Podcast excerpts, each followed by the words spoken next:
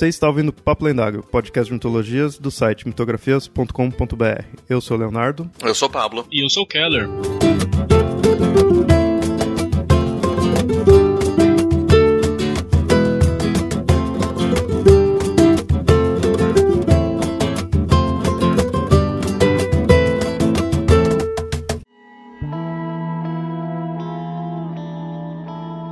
Muito bem, ouvintes. Essa é a parte 2 do episódio que falamos sobre as traduções do RPG Mago. No post terá o link da parte 1 e aqui falaremos das traduções restantes. Lembrando que esses dois episódios foram feitos sobre o livro básico e o chamado Livro das Sombras, e alguns outros suplementos. Mas caso queira saber mais, fica aqui a dica que existem muitos outros livros, muitos outros suplementos, pois cada tradição já tem um livro próprio. E aí não daria para se aprofundar tanto aqui nos episódios mas esses episódios já servem para apresentar o RPG. Vale a pena ir atrás de mais informação e até eu vou deixar o link aqui do Livro dos Espelhos, um, um site que serviu de base para muita informação desses episódios. Recomendo muito. Mas então vamos já começar a falar das traduções.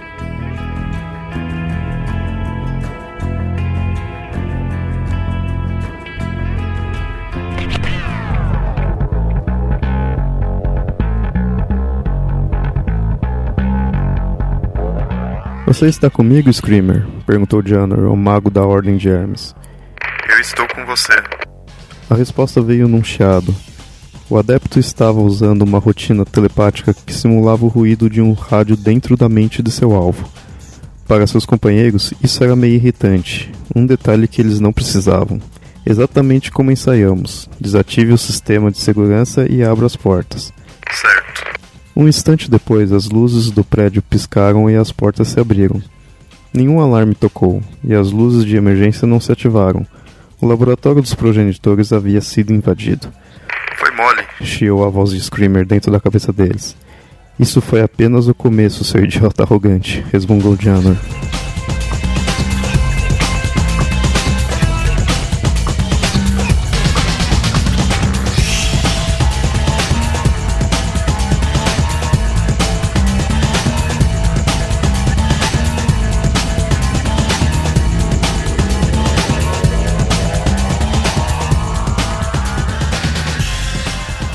O próximo que a gente tem aqui é os adeptos da virtualidade, que está aí alternando aí de antigo e recente. Esses são os apadrinhados dos filhos do Éter, né? Que eles também estão relacionados à ciência, à tecnologia, e são os hackers, bem naquele estilo anarquista, punk, contrário às, às empresas, né, que vai lá, se infiltra na empresa para destruir as corporações, e essas corporações muitas vezes seria a tecnocracia. E aí vale a pena a gente entender que toda essa ideia da, das corporações e dos próprios filhos do vem dessa estética cyberpunk. Qualquer conto cyberpunk que você vai ver, você tem uma corporação lutando contra alguém que mexe com tecnologia tecnologia, ou seja, é, é nova ordem mundial contra os filhos do éter. Esse daí é o, é o modelo básico da, da história cyberpunk. Até Matrix, que é um cyberpunk um pouco mais moderno, você tem essa ideia da, das corporações, que não são corporações humanas, é a própria corporação da, da, das máquinas lutando contra esses adeptos individuais. Então é, é toda uma força entre o, o conglomerado né, essa a, a, corporação contra um conglomerado que tem uma força maior contra as forças individuais autônomas independentes de liberdade. E aí o, a, a construção do mago foi feita baseado nisso, né? A tecnocracia é essa ideia das corporações e os magos são os rebeldes que lutam pela independência. Né? E um deles é, são os adeptos. E eu acho muito interessante a, a origem deles, que, como falei, eles foram já da, da tecnocracia, lá na época eles eram conhecidos como os engenheiros do diferencial. Teve dois problemas que fez eles saírem. Um era a própria autoridade, da tecnocracia em si. Como você vê, eles são hackers, eles não, não respeitam autoridades. Né?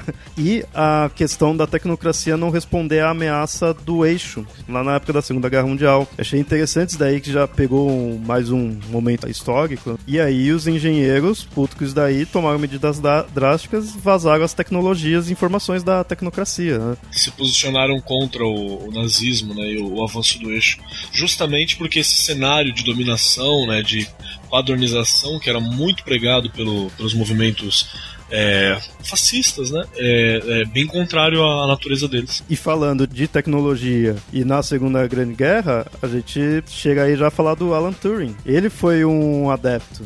Na verdade, ele foi um desses engenheiros de diferencial, né? E aí está relacionado com a origem dos adeptos com esse nome mesmo, porque os adeptos começaram com a morte dele. Ele acabou criando máquinas que desafiavam a tecnologia e a tecnocracia se impôs para não soltar essa tecnologia por aí, né? Hoje a gente tem aí o Assange, né? O Julian Assange, que seria um deles também. Os Anonymous, talvez, né? Os Anonymous. Se não for eles, são aquela galera é, massificante que eles deixam, mantém próximo, né? Eles têm uma massa também de, de, de trabalhadores, assim, entre aspas, que eles Os mantêm acólitos. próximo. Os acólitos. E é daí que vem essa rixa, né? Dos adeptos e a tecnocracia. Eles saíram de lá, tanto que a morte do Turing, eles culpam a tecnocracia, né? Eles falam que foram eles mesmos que mataram e largaram a tecnocracia, pularam ali pro Conselho das Traduções. Os filhos do Éter falam: opa, entendo aí que vocês estão passando, vem cá que a gente ajuda vocês. E tá lá hoje junto, né? Da mesma forma que os filhos do Éter, eles são meio que mal vistos pelos outros com aquele receio. E eles, como eu falei, é, é hackers, é virtualidade, é essa tecnologia que a gente aceita. Não é igual dos filhos do Éter, que é a ficção, né? O deles é mais aceitável. É aceitável mais ou menos. Porque assim, se você vê um código escrito por um programador, você não vai aceitar nada do que lá, você não entende nenhuma linha. Você não entende por que, que o cara tá colocando uma vírgula, tr- três vírgulas seguidas e depois uma barra e não sei. o- Não faz sentido. Sem contar que depende do sistema que ele tá usando, né? Ele pode estar usando. aquilo. Né, E da linguagem. E, É, a linguagem diferente. Java, qualquer outra coisa. né? Então você já não aceita. Você vai dizer, bom, então uma coisa que eu não entendo, então vai que né, o que ele está programando ali faz sentido. Né? Então, teoricamente, ele pode programar que sua cabeça exploda, né? Bom, se está lá em, em linha de código, vamos dizer que vamos aceitar minha cabeça explodir porque está na, na, na- na linha- de código. É mais uma aceitação por ignorância. Porque a gente não faz a mínima ideia do que os programadores fazem. Se eu falar que eu faço, eu já tô entregando minha tradição. aqui. O- mas, é- mas acho que é bem essa ideia, né? Você é aceitável, mas não nem por isso é compreendido, né? Atualmente a gente tá numa sociedade que se eu falar que, ó, tal código vai fazer tal coisa, você... Ok, né? Você, você diz... Seria a mesma coisa que acho que antes um hermético fala, ó, se eu ler tais palavras vai acontecer tal coisa. E a pessoa, opa, não faz isso não que vai surgir um demônio, vai acontecer alguma coisa aqui, né? Vai vir uma bola de fogo, né? Eu acho que é mais ou menos esse aspecto. Agora, atualmente, se alguém falar, ó, vou ler o livro aqui e vai soltar uma bola de fogo, duvido, né? Né, o- e uma coisa interessante dos adeptos também é que eles é, ocupam a cadeira da. Eu sempre esqueço, não, não é, conexão. correspondência, né, do, do correio. Correspondência do correio, né? Eles são, são, são os carteiros. E o interessante é que a, a correspondência é uma magia que lida com o espaço, né? Ou seja, que de diferentes pontos no espaço são interconectáveis, né? A, a tradição anterior que ocupava essa cadeira abria, era famosa por abrir portais e ter é, uma coisa mais, mais tradicional, né? De, é, de, de encurtar distâncias, né? E tudo mais. Né? Inclusive tem no, no livro do Spor, na, na, na última trilogia, ele fala que os Atlantes eles têm é, corredores que eles criam que acabam encurtando a distância entre os pontos, então você pode andar muito mais rápido, que seria a lógica do, dessa magia da, da- dessa outra tradição que eram os, os, os Alibatim, que a gente vai falar daqui a pouco. Os adeptos, eles ocupam essa cadeira. E a ideia é que, através da tecnologia dos computadores e principalmente através da internet, porque o computador por si só ele não vai fazer muita diferença do que os, os filhos do Ether fazem, né? mas principalmente através da internet você consegue criar essa correspondência entre os diferentes pontos no espaço. E a ideia é que não é uma correspondência física como os Alibatim faziam, mas é uma correspondência de informação. Tanto é que boa parte do que eles trabalham, eles trabalham dentro de um desses reinos paralelos, agora não me lembro onde é que tá, se é na Umbra no- enfim, numa das Umbras aí qualquer, que é a teia digital. É, que é como se fosse um, um mundo de Tron, onde as coisas, é, as programações ganham forma, mas é um mundo paralelo, onde de fato são informações que estão sendo é, transmitidas através do, do, do espaço. Então eu posso passar uma informação para uma outra pessoa através do espaço nesse sentido. Então boa parte da magia que eles fazem são voltadas para isso. Então, assim, tem, tem questão de você poder perceber o espaço, de sentir o espaço, de perfurar o espaço ou lacrar passagens e ter percepção de vários lugares diferentes, de se colocar e estar em, em vários lugares ao mesmo tempo, ou ter vários lugares juntos no mesmo lugar. Né? Então, por exemplo, é, essa coisa que a gente vê muito em filmes de, de ficção científica, onde tem os avatares de várias pessoas com, conversando com você ao mesmo tempo, em forma de, de hologramas, por exemplo, são ações de, de, são magias de, de adeptos da, da virtualidade. Ou seja, a pessoa ela se vê naquele espaço, ela vê as outras pessoas como se estivesse no seu próprio espaço, mas na verdade são projeções ou são criações do, dos adeptos. É muito mais essa, essa, essa ideia dessa informação que está sendo passada e está sendo criada virtualmente na forma né, é, de, de, de, magia. A gente pode até pensar que, por exemplo, a realidade aumentada dos celulares ou do, dos computadores é uma forma também de, de, de magia dos adeptos, que você está materializando alguma coisa através de um foco que não está lá, né? então você está você está mudando essas, essas, essas distâncias ou espaço entre elas, ou até mesmo, por exemplo, a ideia da, da, da TARDIS, que é maior por dentro do que por fora, você está criando uma distorção do espaço criado pelo, pela ideia dos adeptos da, da, da virtualidade. Né? Inclusive, a gente tem como criar a ilusão da TARDIS utilizando a realidade aumentada. De repente, a realidade aumentada, o que você vê ali, na verdade, é de fato uma outra dimensão mesmo ali, um, uma, algo na umbra, né? Você mexe, é na rede, né? Na teia, você está mexendo ali, né? De fato. Só, só para lembrar, quem quiser, qualquer coisa que o Pierre Levy, por exemplo, que é um filósofo e pensador de hipermídia, ele tem essa, esses conceitos de de, é, trabalha o conceito de, de não lugar, né, do cyberespaço. Tem uma coisa muito legal dele que é da árvore de conhecimento, né, que você trabalha com é, uma inteligência coletiva. Então, é, a gente é mais inteligente quando pensa junto, né, quando está todo mundo coletivo naquele foco. Que eu acho que isso reflete muito do poder que apesar de, ser, de serem anarquistas mesmo, essa galera do, dos adeptos, eles, eles, eles entram em conclaves, né? Eles se organizam e é por isso que eles são uma força a ser temida tá? até pela própria pela própria tecnocracia, né? Por causa dessa coisa do foco, de para onde agir. E aí é interessante essa questão que o, que o Keller trouxe, né? Do, principalmente a questão da, da, da inteligência coletiva, porque o, por mais que eles sejam anarquistas, eles, ou seja, eles são contra um governo ou uma centralização de conhecimento, eles defendem a ideia de que todos que têm acesso são capazes de contribuir igualmente para para construção de conhecimento. Então, por exemplo, sempre quando. É, antigamente era muito comum você instalar protetor de, de tela no seu computador que enquanto seu computador ficava é, ocioso, ele estava fazendo cálculos lá da NASA ou de algum telescópio aleatório para poder fazer, pra, enfim, algum processamento que os computadores da NASA não tinham, sua máquina fazendo e depois subia para a internet. Né? Essa ideia é, pro, é, é, são dos adeptos da, da, da, da virtualidade de que a coletiva, que, que, todo mundo é capaz de contribuir de alguma forma para poder construção do conhecimento, independente de onde você está. Né? Porque a internet e a magia e a tecnologia encurta essas distâncias a ponto de você estar tá ajudando a NASA do seu próprio computador ou do seu celular fazendo suas né, enquanto seu computador fica ocioso. Obras relacionadas a isso, a gente tinha citado o Matrix né, no anterior, mas basicamente qualquer obra de cyberpunk, porque ele fica aquela tecnologia, mas não fica tecnologia de necessariamente de robôs, aquela coisa mais ficção como dos filhos do Ether. Não, ele é computador, internet, rede. Então tem Matrix, os filmes do, do Hackers. O jogo da imitação é interessante, que tem até o Alan Turing, né? E se for ver tá ali da história mesmo. Eu fico pensando também, é, qual religião teria? Será que. Não, acho que não tem nenhuma religião aí que queira se prender à, à internet, à rede. Tem, é, sempre quando a gente trata, por exemplo, o Google como grande oráculo que sabe tudo, a gente está seguindo por esse caminho, por essa rede feita pelos adeptos da virtualidade. E na verdade, eles são os grandes expoentes hoje. Se parar para dar uma olhada, é a galera que está ganhando, né? no nosso plano aqui, é, é, eles que estão crescendo. Inclusive com essas coisas do, do Google de por exemplo, vamos lançar um balão sobre parte do continente africano, assim, que for bem difícil de chegar à internet, ele vai distribuir internet, porque assim a gente vai criar uma rede de mercado e tornar acessível para a galera toda. né? E, e, e, quem vai, vai ver isso é que a gente vai descobrir ali como que, qual que são as preferências daquele pessoal, e mesmo assim tô liberando a internet, tô liberando conteúdo. Tem, tem muito dessa expansão. Só que ao mesmo tempo você tem boa parte da tecnocracia que tem o mesmo objetivo. E aí que tá a questão. Essas grandes empresas, quando aparecem, por exemplo, a gente até brincou, né? Quando gravamos o último, tinha uma foto do, do Mark Zuckerberg com vários óculos assim de, de realidade virtual, né?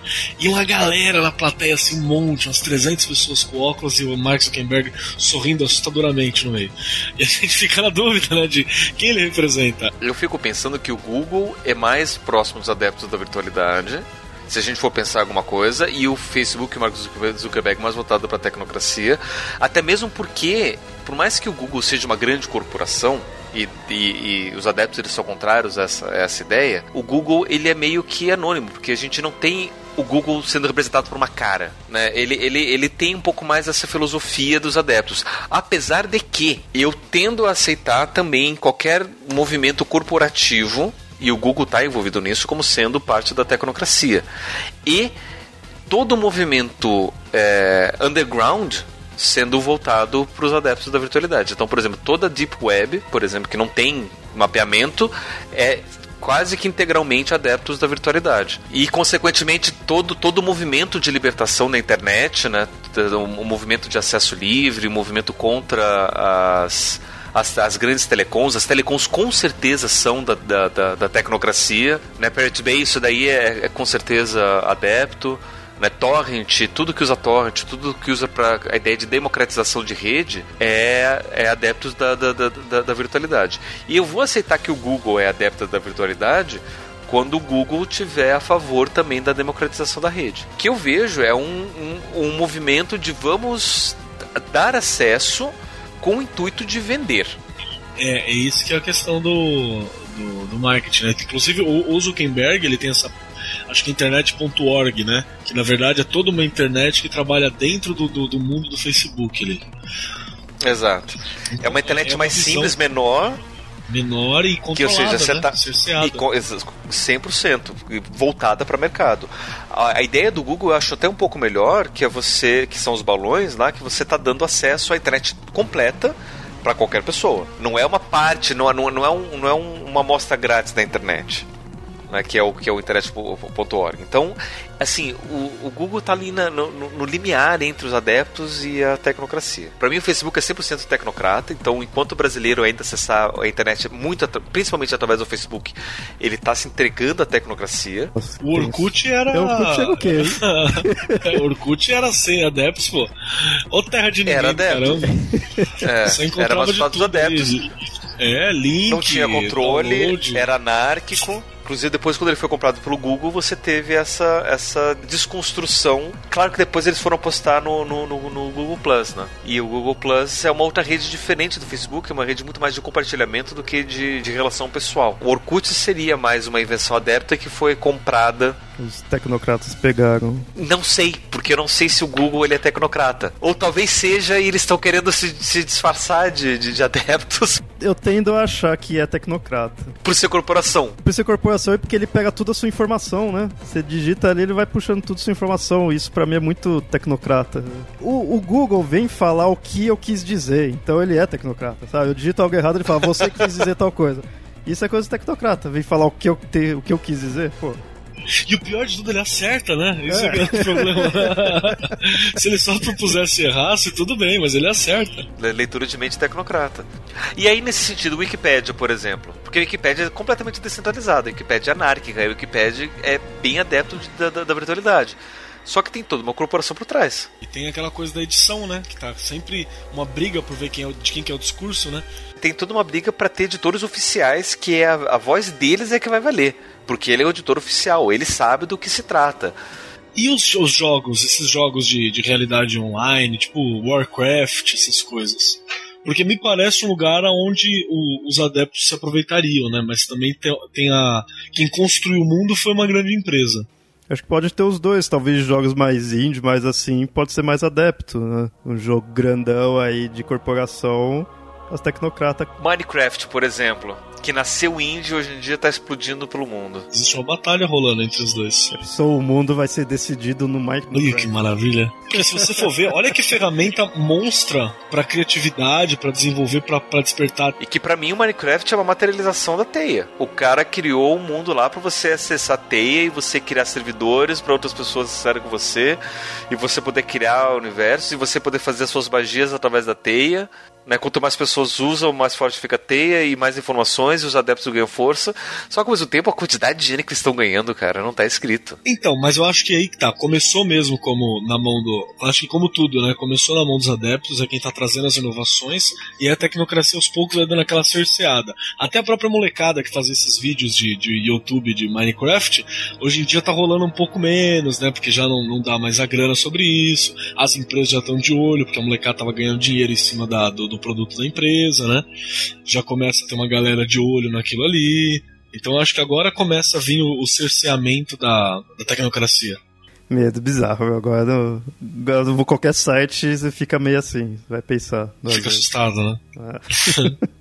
O esquema é você usar o Tor, um navegador pra você eh, entrar anônimo e você ir navegando pelo Tor pra você se proteger contra a, a, a tecnocracia pra entrar no seu computador. Ó, o Tor com certeza é, é dos adeptos. Thor é um talismã pra proteger de magia. Da tecnocracia, isso daí com tecnocracia. certeza. Sabe, sabe quem fica quando você vai entrar na internet? Tipo assim, eu vou pesquisar uma coisa de um trabalho. Aí eu digito aqui trabalho, aí pura putaria na internet, assim, na tua cara. E isso é um movimento tecnocrata pra você não desenvolver a sua mente, tá vendo? Pra você ficar ali nos instintos básicos sendo sanados e achar que é suficiente. É isso. Cara, Imagina quanto de energia não tá sendo empregada pra manter o status quo da humanidade no Red tudo. Tá explicado porque só tem pornografia. E gatos. Os gatos já são dos adeptos da virtualidade. Ah, os gatos devem ser mesmo, porque gatos são rebeldes, né? Não vê um gato fazendo uma coisa que, que constrói o mundo, assim, ele tá sempre sacaneando. Olha só, dizem que a internet são dos gatos e da, e da, e da pornografia, né? Então a pornografia tá voltada pra tecnocracia e os gatos são voltados pros adeptos da virtualidade, né? E tem, tem infiltrados nos dois lados, né? Tem, tem o gato que te- tá lá pra te tornar improdutivo e tem, tem a, a putaria, sei lá, putaria roots ali livre que talvez não seja tão ruim. A gente não pode pintar tudo de preto e branco.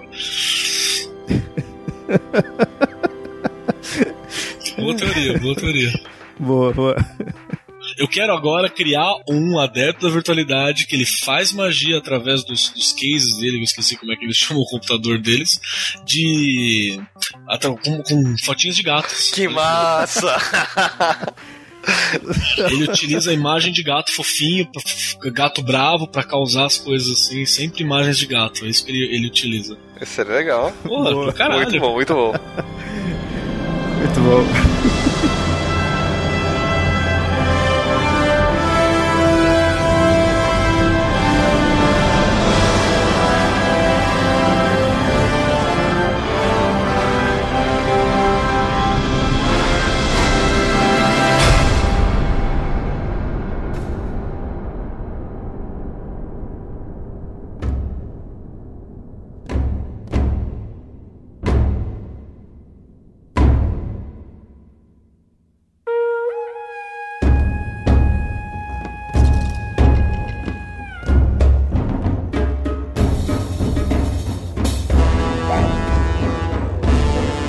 Andava sobre as pegadas de seus próprios sonhos naquela noite. Ela dançava nos braços da Mãe Terra. Seus companheiros batiam suas palmas calejadas contra os tambores bem lubrificados, cujos ritmos cadenciados levavam Annelise cada vez mais fundo rumo à nascente de sua própria alma e espírito. Enquanto a cadência das batidas dos tambores aumentava, o xamã, Águia Risonha, colocou um pequeno tambor nas mãos de Annelise. Junte seus sonhos aos nossos, Annelise. Os ritmos de Gaia são os ritmos das batidas do seu coração, os ritmos da sua própria imaginação.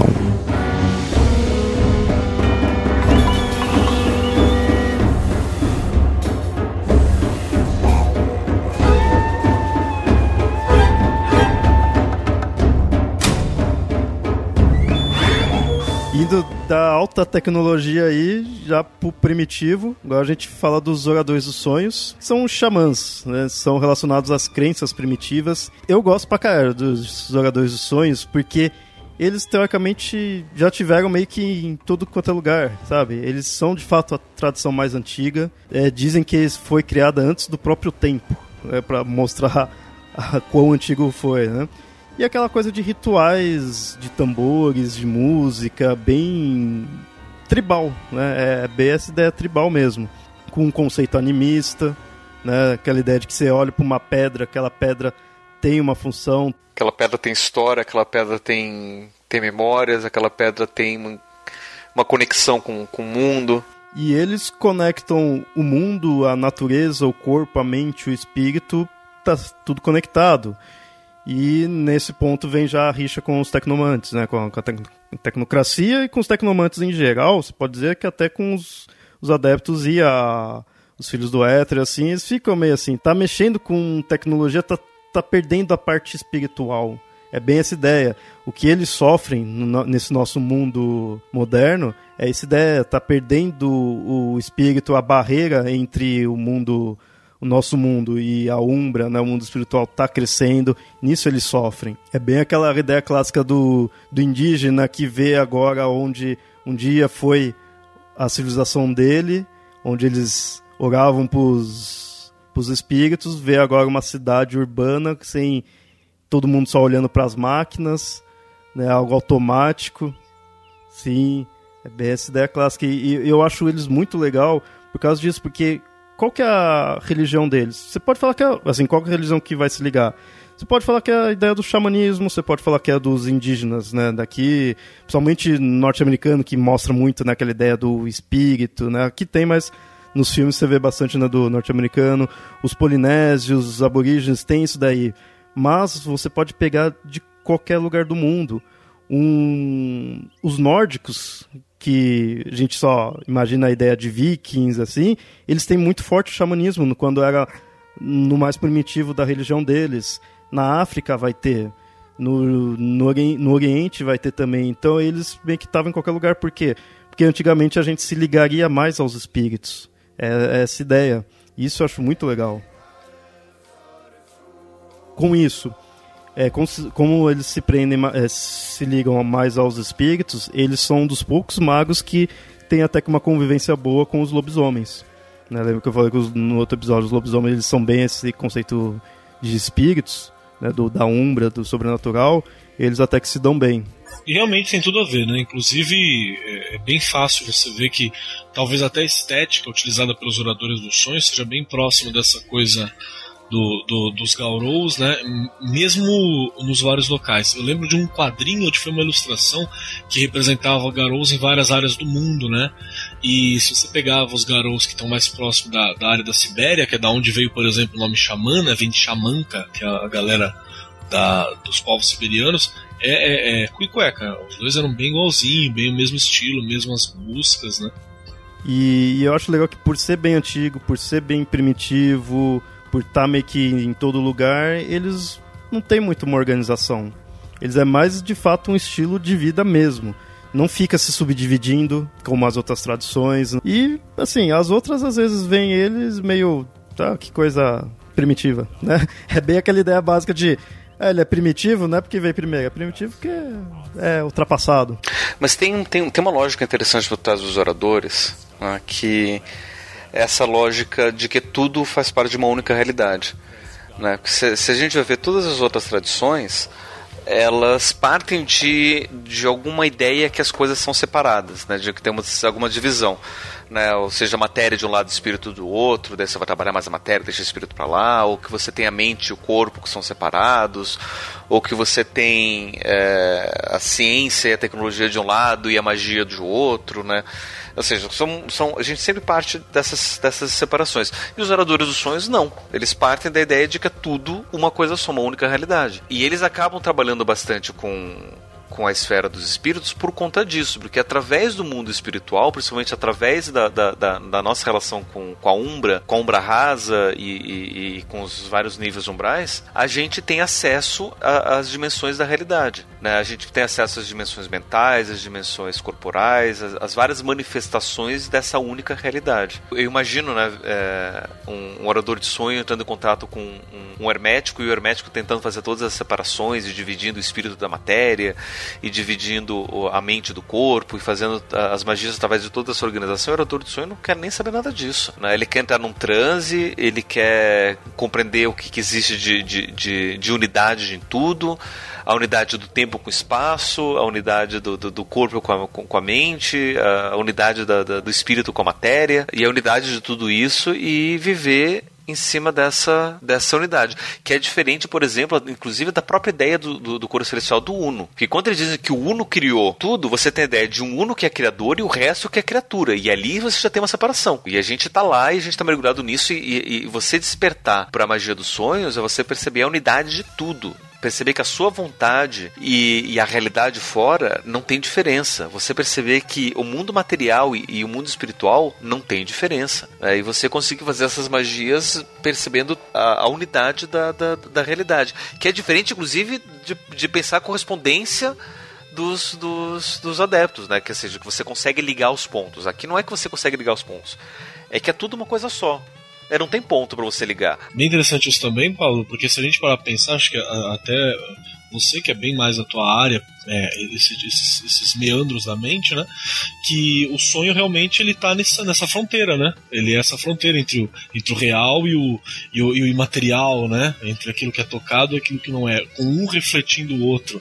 E até que ponto eu tenho que ou compreender os sonhos, ou, ou viver os sonhos na vida, ou encontrar sentido nele, o que que é?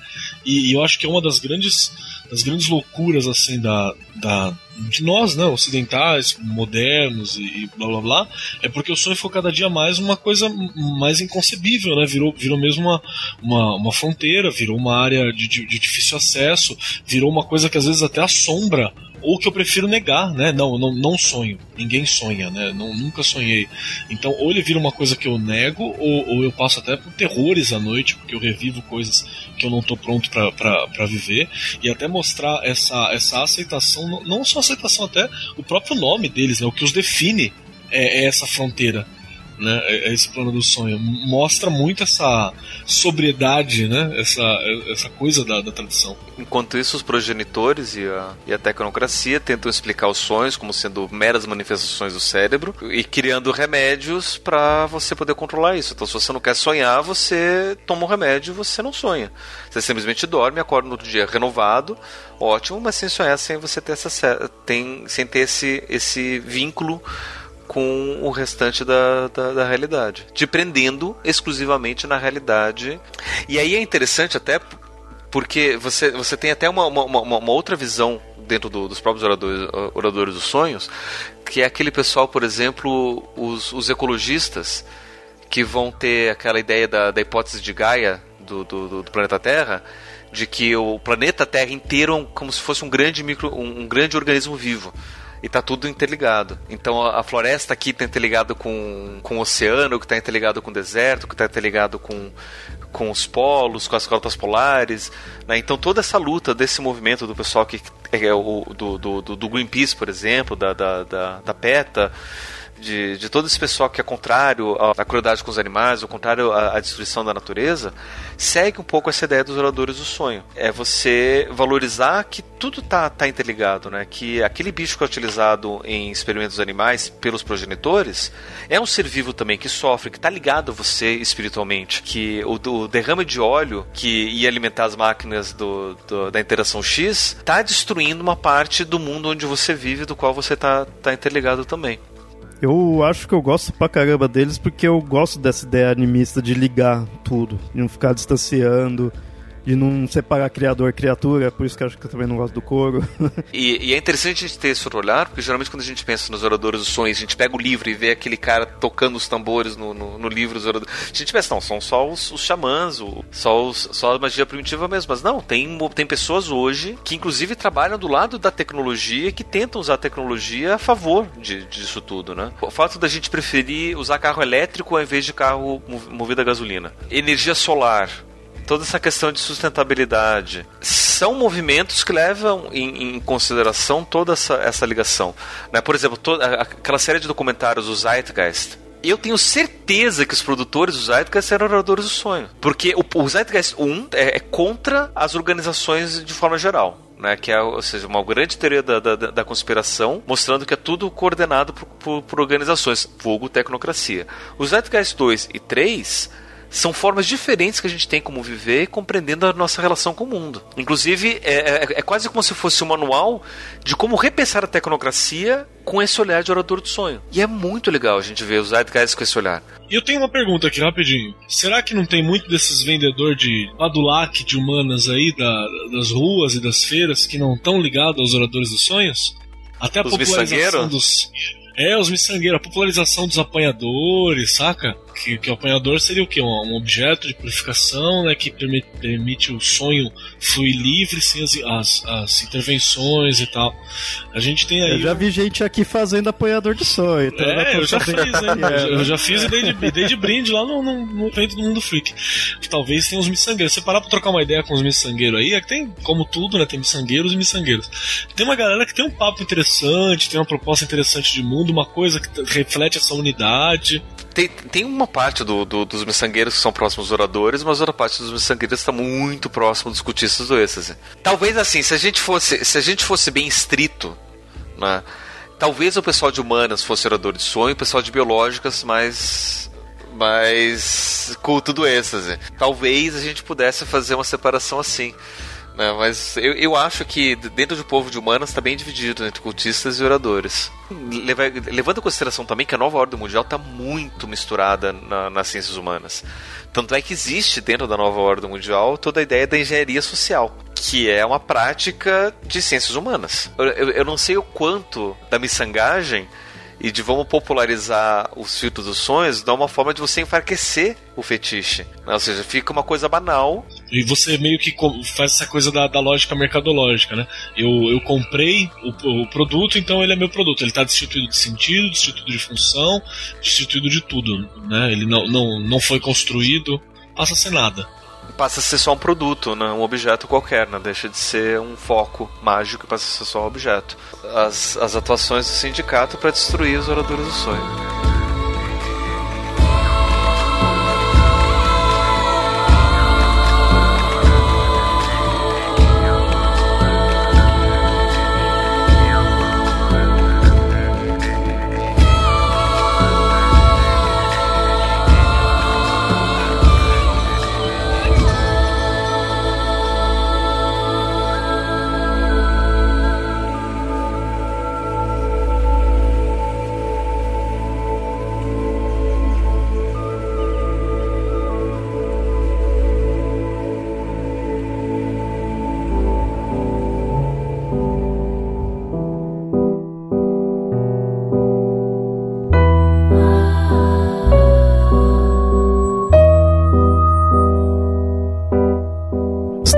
Edwards olhou fixamente o seu colega de escola deitado na cama do hospital e frangiu as sobrancelhas. Como você se sente, Jack?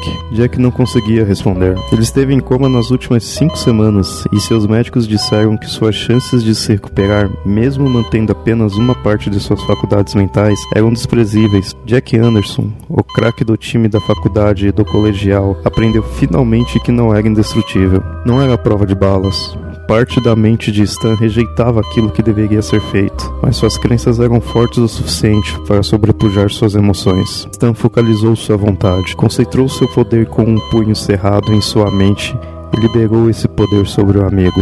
O coração de Jack bateu brevemente e simplesmente sucumbiu diante da entropia interior.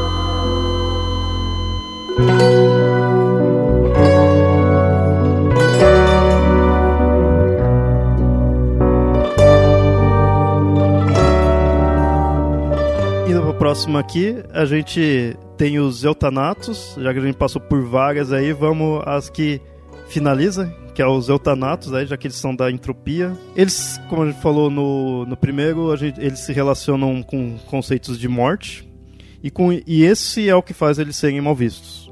Né? Cada um tem o seu mal visto, e eles é essa ideia de ser cruéis, de estar relacionado ali com a morte, de estar sempre interrompendo a vida mas em partes é um pouco de exagero, pelo menos é o que eles dizem, né? Que no fundo eles põem que eles mexem com a morte porque é necessário.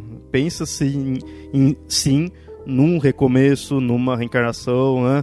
É, a morte que eles põem não é só destruição e ponto. Eles sofrem com a perda né, da, da morte, assim como qualquer um. Então eles tipo, não seriam frios, mas isso faz com que muitos prefiram ser mais solitários mesmo, não se relacionar muito, pra, porque eles reconhecem a morte, então eles sabem o mal, o como se sentem mal com isso. Né? Então não ter muito relacionamento. Eles não chegariam em si a adorar a morte, porque eles assim não saem por aí matando, né? mas eles reconhecem a importância, eles reconhecem o valor da morte. Essa é a ideia, eles reconhecem o valor disso daí e tentam utilizar o melhor possível. Ironicamente, eles não são necromantes. Porque como eles entendem desse conceito aí da morte, eles não tendem a impedir o espírito de seguir o caminho dele. E outra coisa que acaba relacionando isso por ter essa ideia da morte é a aproximação que eles têm com os vampiros eles acabam tendo alguns pactos com os dos clãs chamados Giovanni e Samed. É interessante você ver o nome desse clã dos vampiros aí, Samed, já vê que tem uma relação com o Barão Samed, está relacionado com o conceito de voodoo, que está relacionado com o Eutanatos. Você vê, aí dá para ter uma noção do estilo deles. De religiões, a gente acabou citando já por falar das outras tradições, mas eu acho que é bem essa ideia de Hinduísmo, quando você se relaciona a Kali e a Shiva, que são deuses destrutivos. O voodoo, todas essas que dá valores ao conceito da morte. Não valor à morte em si, mas ao conceito da morte. Né? E é nesse sentido todas as, as, tradições mais clássicas, as tradições, as religiões mais clássicas, elas têm essa, esse olhar. Né? A própria Igreja Católica tem a ideia da, da extremunção, que é uma forma de você poder valorizar, de dar um, um, um bom caminho para a alma depois da morte. Os rituais fúnebres dos gregos também, né? Que são, são cultos voltados para Hades. E daí Hermes também está envolvido nisso também. Então tem. Psicopompos, né? Que são eles que levam a alma, né? Exato. E tem uma coisa bem legal também, que até é, no México a gente tem o, o, Dia de los Muertos, né? Que é essa, essa morte diferente, né, cara? Eu tô cultuando o morto, mas eu tô cultuando a memória do morto, tô, tô cultuando o momento da vida, tô mostrando que é um recomeço, que aquilo não é o fim, né? Tem toda essa, essa coisa de dar uma cara pra morte que não é necessariamente a desolação, né? Eu acho que tem, tem muito disso. Eu só queria fazer um parênteses aqui, que sabe, tem a, a, a empresa de, de, de, de produtos médicos e, e serviços médicos, convênios, chamada SAMED, né? Eu sempre me assustei muito com esse nome, que SAMED pra mim era o Barão, né? Era o Barão, né? Eu fico olhando, eu não sei se eu confio no lugar que tem o nome do, do Lua dos Mortos, né? Mas beleza, só uma coisa que eu lembrei aqui. Sam, nunca, nunca ouvi falar disso desse Samed? Se escreve é, assim? É, Samed. É uma empresa, Samed, só que sem o I, né? É Samed. A Samed. A de saúde e médico. É, só que eu ouço Samed, aí eu fico olhando assim e falo, mano, não sei não, hein, cara. Essa galera aí é, do, é da família Guedes lá, é dos Loas, os caras aí. Aí a Muma Brigitte é o nome da dona, tá ligado? Sei lá. eu achei estranho pra caramba. Você falou lá do, do, dessa empresa. Tem um, uma empresa, mas a ideia é de verdade e é bem, bem, bem interessante o que eles fazem. Dignitas que é viva com dignidade, morra com dignidade. O que eles fazem é são práticas de suicídio assistido. Né? E daí o que, que eles fazem? Tipo, se você já é um doente terminal, se você tem algum problema, tipo, você é tetraplégico, não consegue mais viver, não sei o que mais, você pode até lá, você marca, você agenda, conversa com, com os profissionais, inclusive eles têm toda uma. Um, eles, eles podem até fazer é, reuniões com seus familiares, você fazer uma despedida, fazer alguma coisa assim, e eventualmente você facilita a passagem. É, e isso é uma discussão que está muito em voga, né? Que é, que é a prática do que a gente chama de eutanásia, que daí os eutanatosos vêm daí desse, que seria boa morte. Eu acho interessante, cara, interessante. Porque, assim, se você já tem um parente, é que parente tô chutando um pouco o pau da barraca, mas se você tem alguma pessoa conhecida que, que passou por alguma doença dessas complicadas, né, de, de passagem complicada, um câncer, alguma coisa nessa, nessa linha, você vê que é difícil, cara.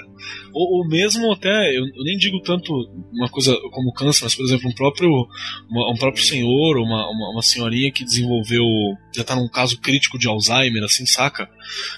É, é, difícil, mano. Quando você tem autoridade, quando você não tem. Uma discussão filosófica do, do, dos eutânatos deve ser uma coisa assim monstruosa, né?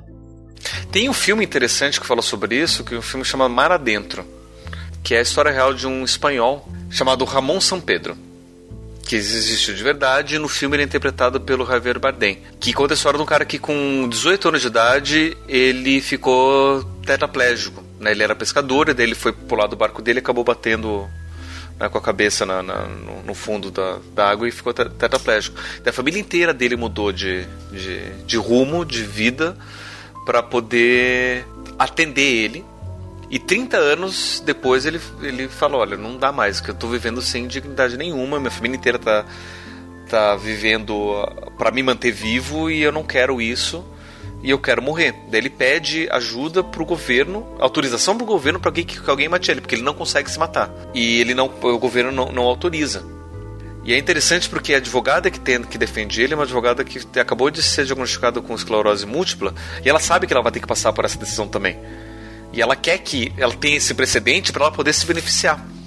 Só que ela não consegue, né? Ela, ela, ela perde isso. E eventualmente ele consegue fazer um jeito de fazer a família inteira dele se envolver com a morte dele, sem que ninguém cometa um ato criminoso em si. Alguém compra um produto, outra pessoa traz para casa, daí alguém pega esse produto e leva para cozinha, alguém mistura isso daí, não sei o que. Todo mundo segue as instruções que ele mesmo está fazendo e ninguém de fato se compromete. Né? Então é, é, bem interessante porque tem toda essa discussão sobre o valor da vida, o valor da morte, que eu tenho certeza que, que, que os eutânatos estão, é, vivem para poder é, discutir esse tipo de coisa e, e valorizam muito esse tipo de, de, de, discussão sobre a dignidade da vida, a qualidade da vida e a morte como uma forma de poder valorizar a memória e a qualidade da vida das pessoas. É, por isso que eu vejo, no fundo eles não são necessariamente cruéis, é porque eles usam de métodos que assustam, né, os outros, assim. Bom, e, e obras que pudesse relacionar com Eutanatos, eu vi que, que Pablo colocou o Death Note. Eu, eu fico pensando se o Death Note, se ele, eu nunca assisti, então não sei, né? Se a gente pode considerar. Pode sim, acho que pode. O cara tá querendo aquela ideia de fazer justiça pelas mãos. Só que ele tem um negócio que mata na hora que quer, né? Só escrever o nome e ponto. E eu acho que é interessante no fim, porque no, no fim você tem um culto à figura dele, né? Que ele virou o Kira, né? O Killer, o, o Kira, assassino.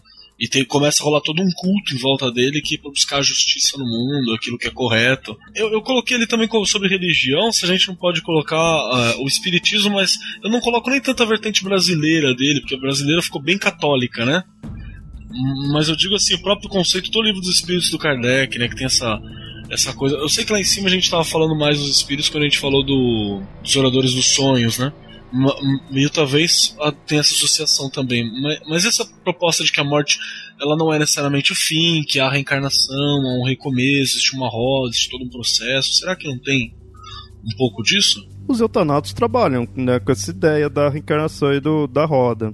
O que diferencia até eles do, do Akasha, que foi aquele primeiro que a gente falou, é aquela ideia. Os eutanatos, eles interrompem a roda.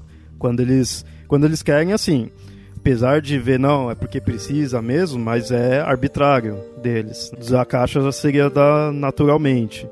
Então tem que ver na questão assim, tá, tem o espiritismo teria a, a vida, né, depois a vida pós-morte, mas a gente teria esse direito de meter o bedelho nisso ou deixa as, a roda girar naturalmente? O eutanato seria um que ele não deixaria Vai variar de casa para casa, de, de, de, pessoa a pessoa. Eu, eu acho que eu consigo ver, por exemplo, algum espiritista, né?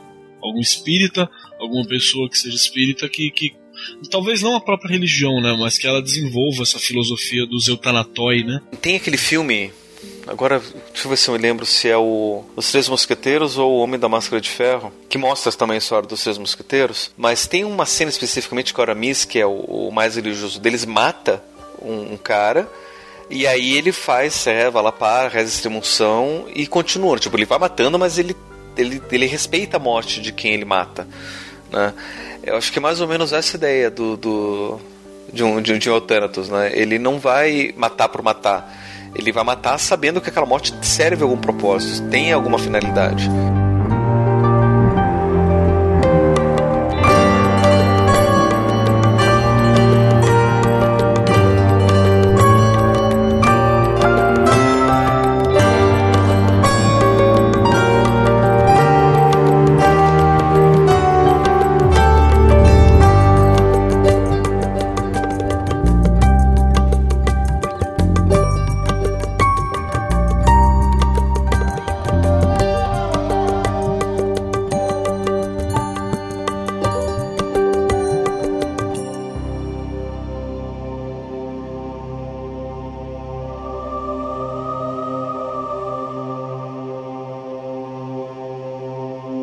Sasha atravessou a pista de dança pulsante com uma indiferença tão casual que nem ela mesma percebia. A aparição estava a apenas alguns metros de distância e ela podia sentir o calafrio que vertia de sua forma radiante até mesmo do lugar onde estava. A ideia de se aproximar daquela forma gloriosa era suficiente para fazê-la não se sentir digna. Antes que ela pudesse falar, a aparição chamou-a calmamente. Até a sua voz era linda. Eu vejo você e não quero fazer nenhum mal. Venha até mim. O fato da aparição perceber o seu medo a aborreceu o suficiente para fazê-la jogar seus temores para longe. Eu devia falar com você, mas não sei o que dizer. Ela odiou o fato de suas palavras soarem abatidas, quase fracas. Ela olhou inconscientemente ao redor da sala para se certificar de que nenhum adormecido estava olhando para ela e rindo. Eles não estavam, e ela se permitiu relaxar.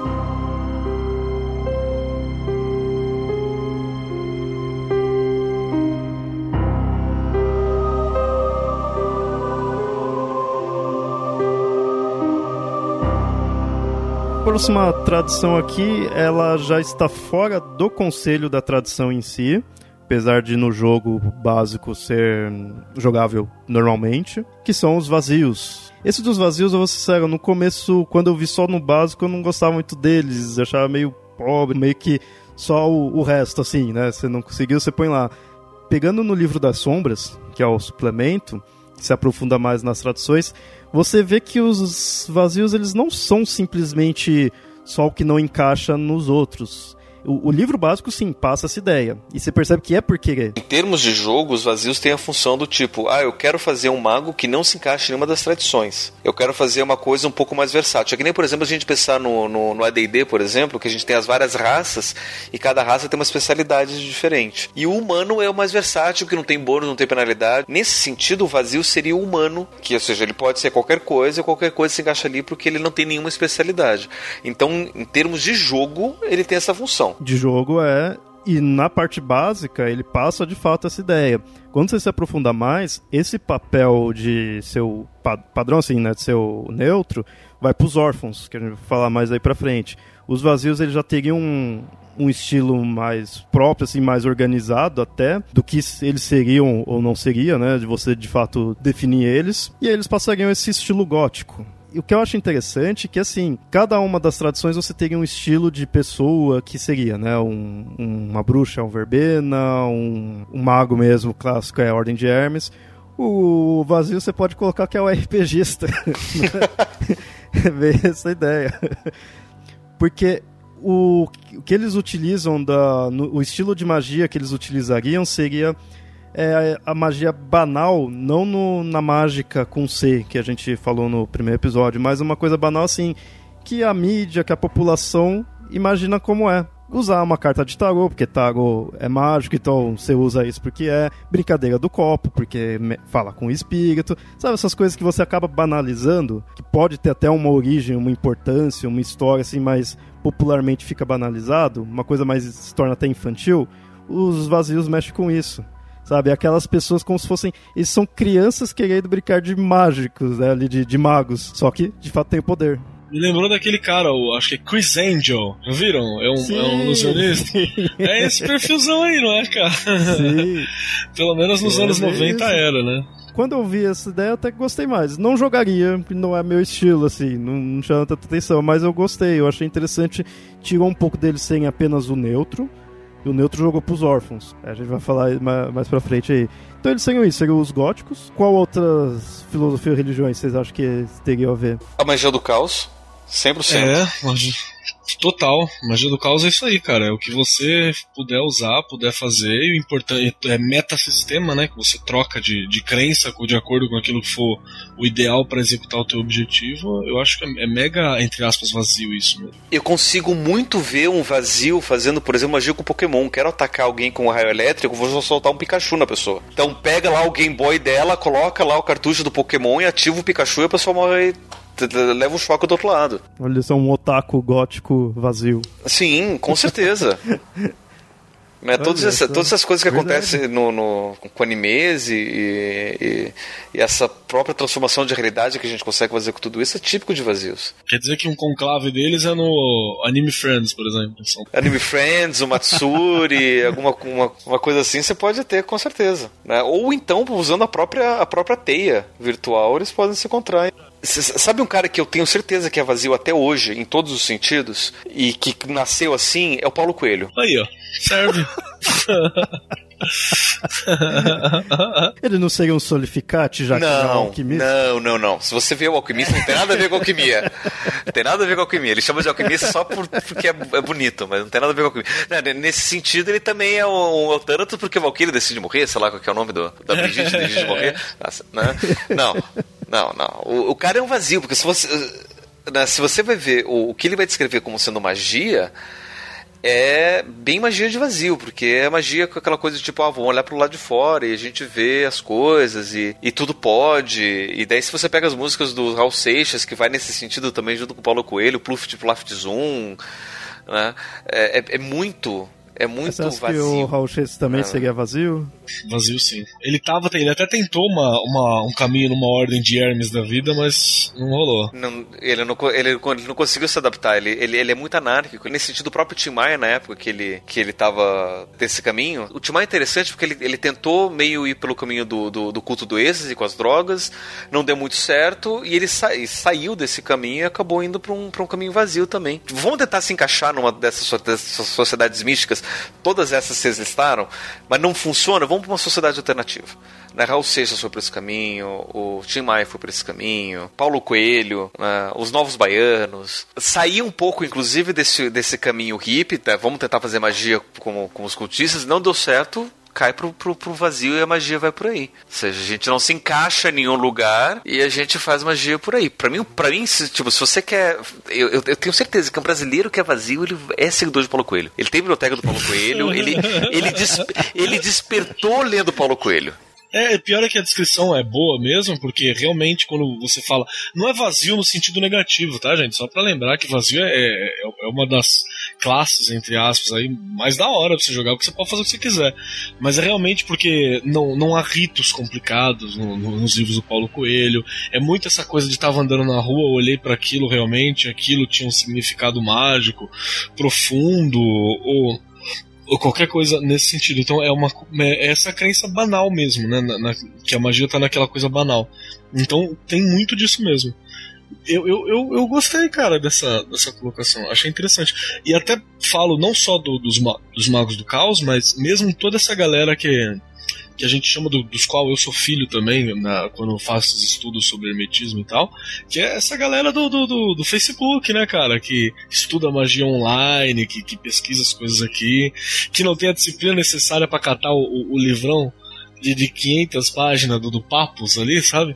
E, e vamos ler essa birosca, porque é chato pra cacete também. E- e- e tudo isso eu acho que você tem esse, esse acúmulo com essa área, né? Com essa tradição.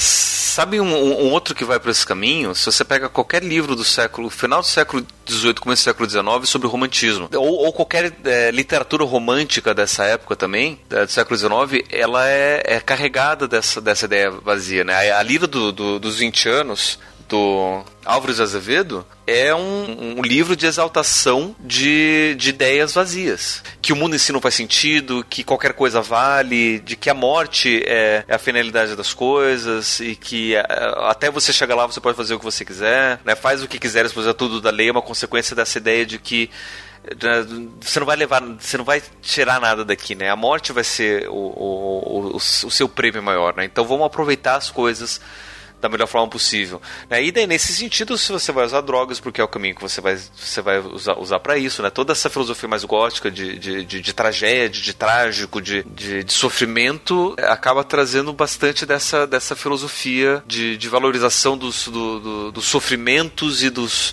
e das paixões e dos excessos que era próprio do século XIX. Eu acho que o, o Alan Moore se encaixa também com o vazio. Olha só por quê. Porque se você for pegar toda a obra dele, é, os, os, quadrinhos dele é a obra mágica final. Então é uma obra mágica artística mesmo. Assim como você pode utilizar qualquer coisa que é considerada meio banal, eu consigo observar, por exemplo, um artista plástico que é vazio, que é um mago vazio. E ele trabalha através do sketch dele, trabalha a, através daquela obra que, ele, que ele, ele impõe aquele sentimento, aquela crença. Isso não se encaixa, por exemplo, em, em Dá, com algumas forçações você até coloca, mas de primeira não se encaixa na, na, no trabalho das outras ordens. Já você consegue encaixar aqui nessa proposta dos vazios. Eu vejo que esses estilos de vazios que vocês estão falando assim, ele tange um pouco, assim, ele parece que tenta se aproximar um pouquinho de cultista, mas volta, sabe? Não chega lá. Na verdade, ele tenta se aproximar de todos. É, é pós-moderno. Cultista, né, de orador, de verbena, de, de de tudo. Né? Na, na verdade, assim, o, se, se, a gente for, for pegar a lógica do, dos vazios, é aquele que tem um pouquinho de, de, de, todos eles, né? E a gente pode até pegar todas as listas, né? Por exemplo, da, da própria. É, do, dos adeptos da, da, da, da, virtualidade, porque eu tenho certeza que os, os vazios de hoje se comunicam pela internet, porque eles não querem sair de casa. Né? Do, do, dos próprios verbena. Wiquinha leve, essa wiquinha de madame. Essa coisinha de vamos fazer magia com. Florzinha e vela. Né, a, a, própria Ordem de Hermes, com uma tentativa de organizar o conhecimento, eles estão tacando foda-se para tudo isso.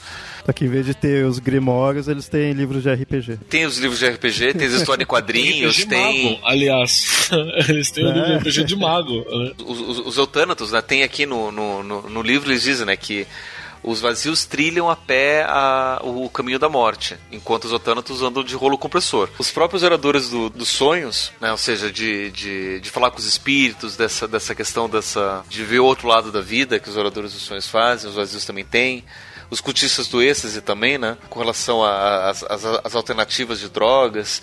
Eu acho talvez que o coro celestial seja o que eles menos se aproximem, né? Porque é muito pré-moderno também essa coisa do coro celestial, né, cara? De muito passado para pra dinamicidade dos vazios, né? Eles iam até meio contra, acharia aquela coisa chata, né? E, e, a Irmandade, eu fico imaginando, né, toda a cultura pop construída em torno da, da Irmandade. Como, por exemplo, acontece com o Neo no Matrix, que, oh, nossa, eu sei Kung Fu. Se o, se o, Neo, se o Neo for um vazio, ele tá aprendendo Kung Fu da, da, da Irmandade, mas com uma coisa aleatória, né? Olha só, dá pra montar uns personagens realmente interessantes quanto, quanto a isso. Eu acabei de, de, de, bolar aqui uma, uma coisa engraçada. Dá pra fazer um vazio, por exemplo, que ele seja um xamã urbano. Então ele conhece algumas técnicas oradoras dos sonhos, mas aplicado, por exemplo, às coisas dos adeptos da virtualidade. Aquela coisa de conversação com o espírito do computador. Ele consegue viver na cidade e tentar observar os espíritos por essa por esse, é, os, os, que sobrevivem ali, ao invés do espírito da pedra ali, necessariamente seria, sei lá, o espírito do, da tampa do esgoto, você entendeu? Alguma, procurava alguma coisa, alguma coisa mais assim. Você cria os personagens curiosos com os vazios mesmo, dá para fazer umas, umas somas interessantes, um xamã urbano mesmo, sabe? E ele tenta talvez reproduzir essas coisas, essas vestimentas tribais, utilizando o que ele tem ali, então uma, uma tampa de Nescau, você entendeu? para fazer o lugar para bater, alguma uma, uma coisa mais assim. Ele faz corrente com a golinha de, de, de latinha de refrigerante. É, uma, uma coisa assim. E, e, aí você tem, por exemplo, sei lá, vários desses mendigões estilosos, assim, que a galera às vezes aparece com foto por aí, dá para colocar como um vazio que já surtou, que tá ali, ou, ou, ou, várias outras coisas. Até você pode fazer um vazio, pode ser também alguma coisa que tá, tá prestes a se corromper. Algum vazio que caminhou um pouco sobre a, a, a, o caminho dos eutânatos, mas ele não desenvolveu a teoria. Pode ser, pode ter virado, sei lá, talvez não serial killer, mas alguém que pratica a morte sem a diligência dos eutânatos. Você tem uma, umas, umas coisas interessantes para jogar. Não é fácil jogar com vazio, não, hein, cara.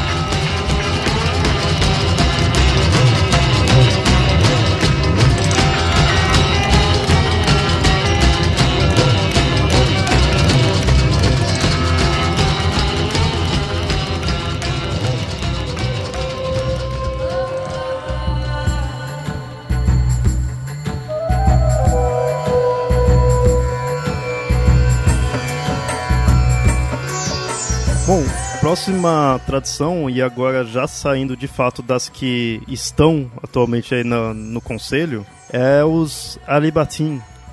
Eles esses daí já foram do conselho das tradições, fizeram parte. Eles são. tem aquele aspecto árabe, né? São magos árabes.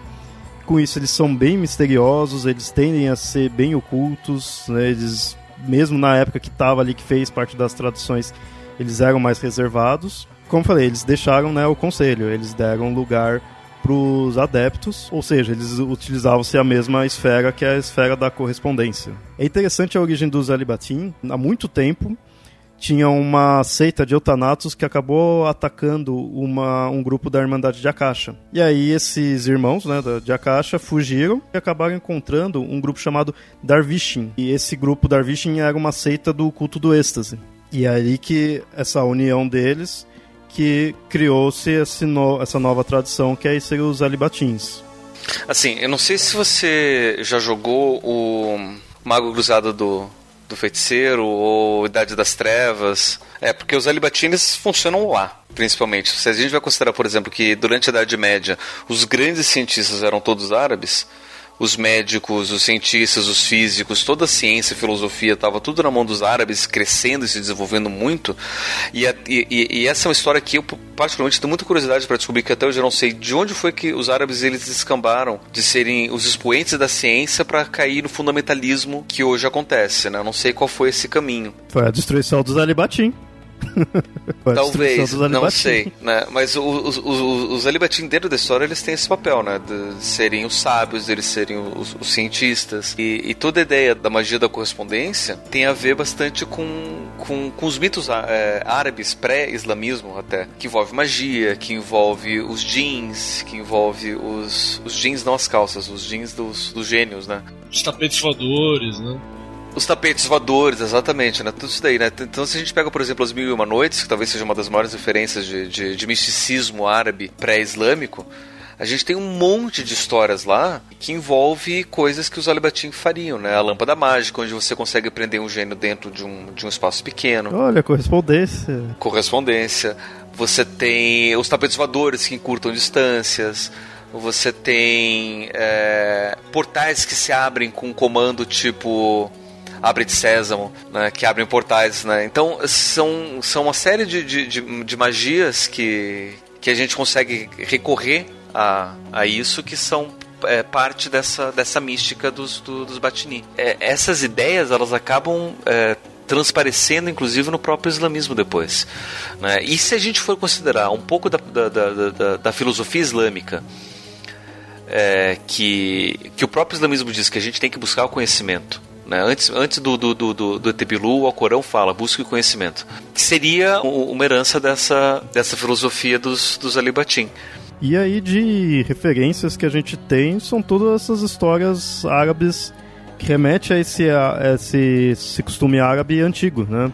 Aladdin, Mil Uma Noite, Prince of Persia, todos esses que mostram essa que é, eu acho bonito porque ele é diferente, ele passa o, estilo árabe, que é diferente do nosso, né? Questão de vestimenta, locais, geografia, mas ele não tem esse. não tem o islamismo agora aí que tá uma coisa atual, sabe? Esse, esse estilo árabe é de fato um estilo perdido, entre aspas, eu vou dizer assim, porque passou, sabe? É outra época, outro estilo. Até vou dar uma, uma recomendação: tem um livro chamado O Físico, que conta a história de um cara que saiu da Europa, que ele queria aprender medicina e ele vai até a Pérsia para aprender medicina com os grandes pensadores da época. Daí ele cita um monte, né? no livro cita um monte de, de, de pensadores clássicos.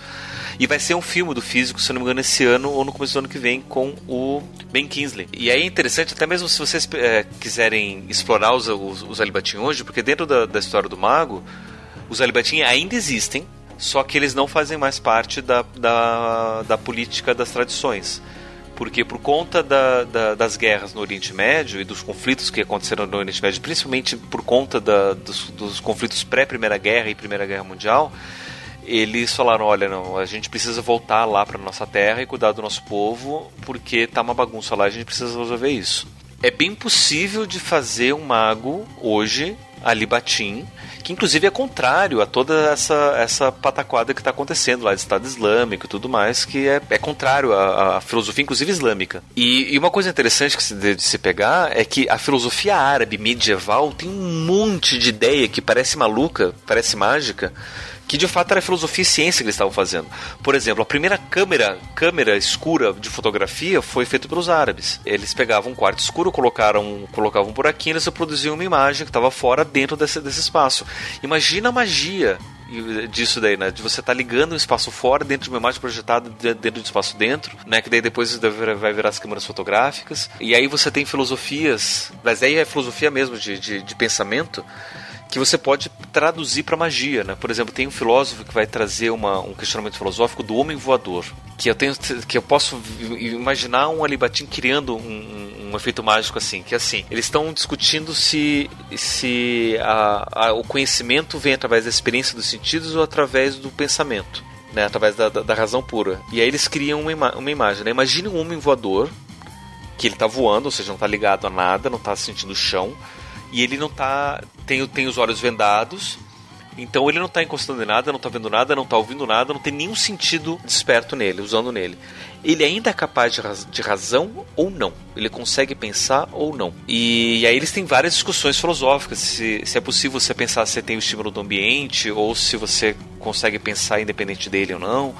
Né? Agora não me lembro qual era a conclusão que ele, que ele queria chegar, se a razão é possível você conseguir pensar com ou sem os, os, os sentidos. Mas o filósofo que propôs isso, ele, ele chegou numa conclusão. Mas imagina ele batia, por exemplo, tirando os sentidos de uma pessoa, fazendo ele flutuar e fazendo ele ficar louco, por exemplo, sem contato nenhum com a realidade, né? simplesmente criando esse efeito de, de, de, de correspondência onde nenhuma das informações chega até ele e ele está completamente absorto no mundo voador. Se a gente explora a filosofia árabe medieval, tem muita coisa coisa que a gente consegue explorar e que dá para utilizar dentro da, da, da, da magia dos Alibatim. É bem interessante.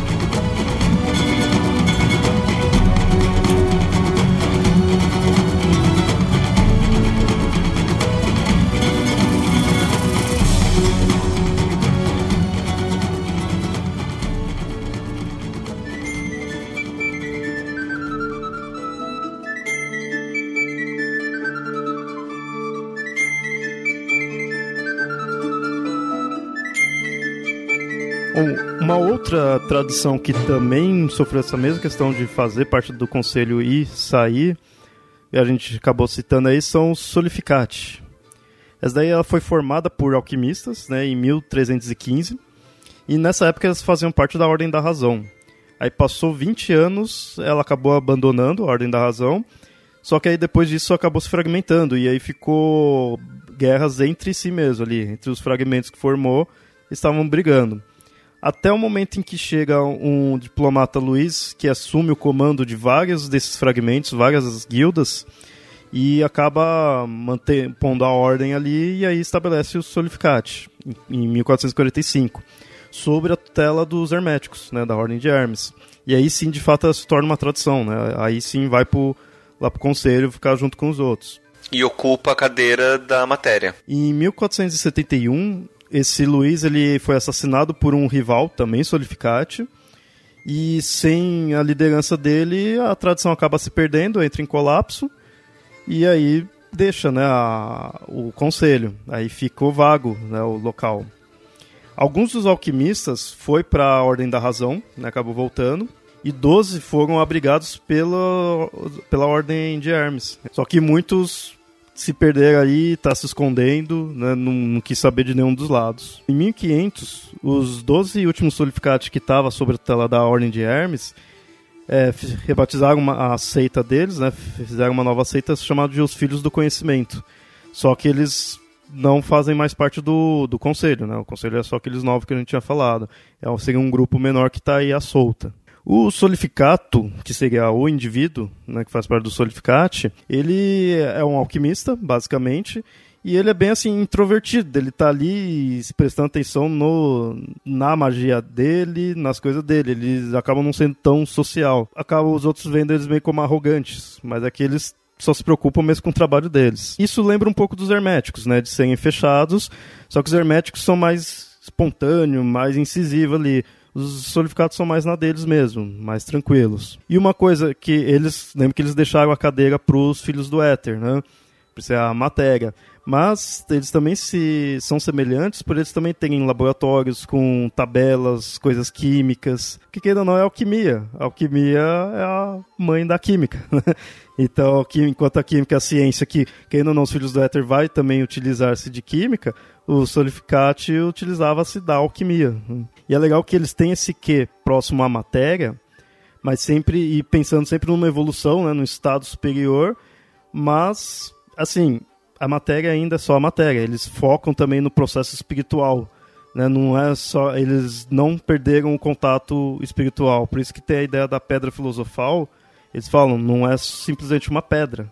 Né? Não é nem mesmo uma pedra é um conceito espiritual. O grande problema da alquimia é que você não tem uma alquimia. Cada alquimista tem a sua própria alquimia, né? Então você acaba criando uma grande confusão na hora de você organizar o que é essa alquimia. Então qualquer lugar que você vai ver ah, alquimia é isso, esse cara tá mentindo para você ou ele tá dando uma visão muito simplista do que é alquimia, porque são várias as alquimias. Só que existem compreensões gerais do que poderia ser considerado alquimia. E uma das visões é que o alquimista, principalmente na Idade Média, os que, os que perduraram durante a Idade Média, eles estariam fazendo um trabalho muito parecido com o que os padres católicos ou cristãos faziam. Que enquanto os, os padres eles tentavam salvar a alma dos indivíduos, os alquimistas tentavam salvar a alma da matéria ou o espírito que estava preso na matéria.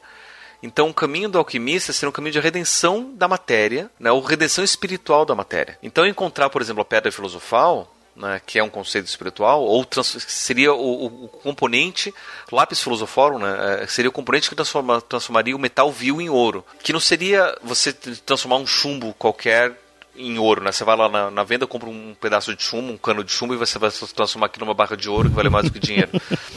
Né?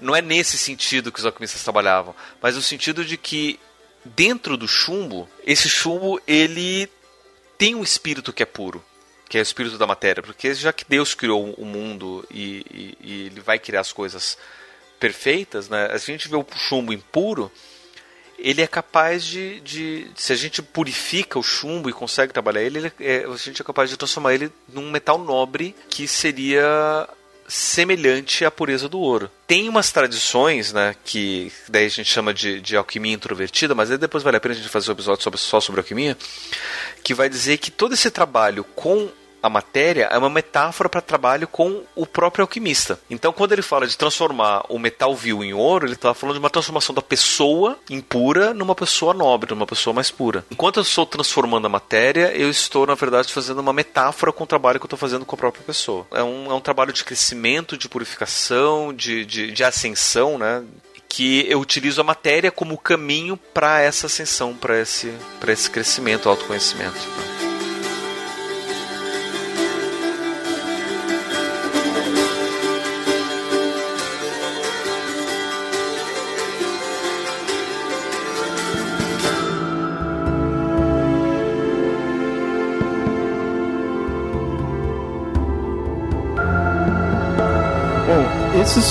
Que fazem e fizeram parte das tradições.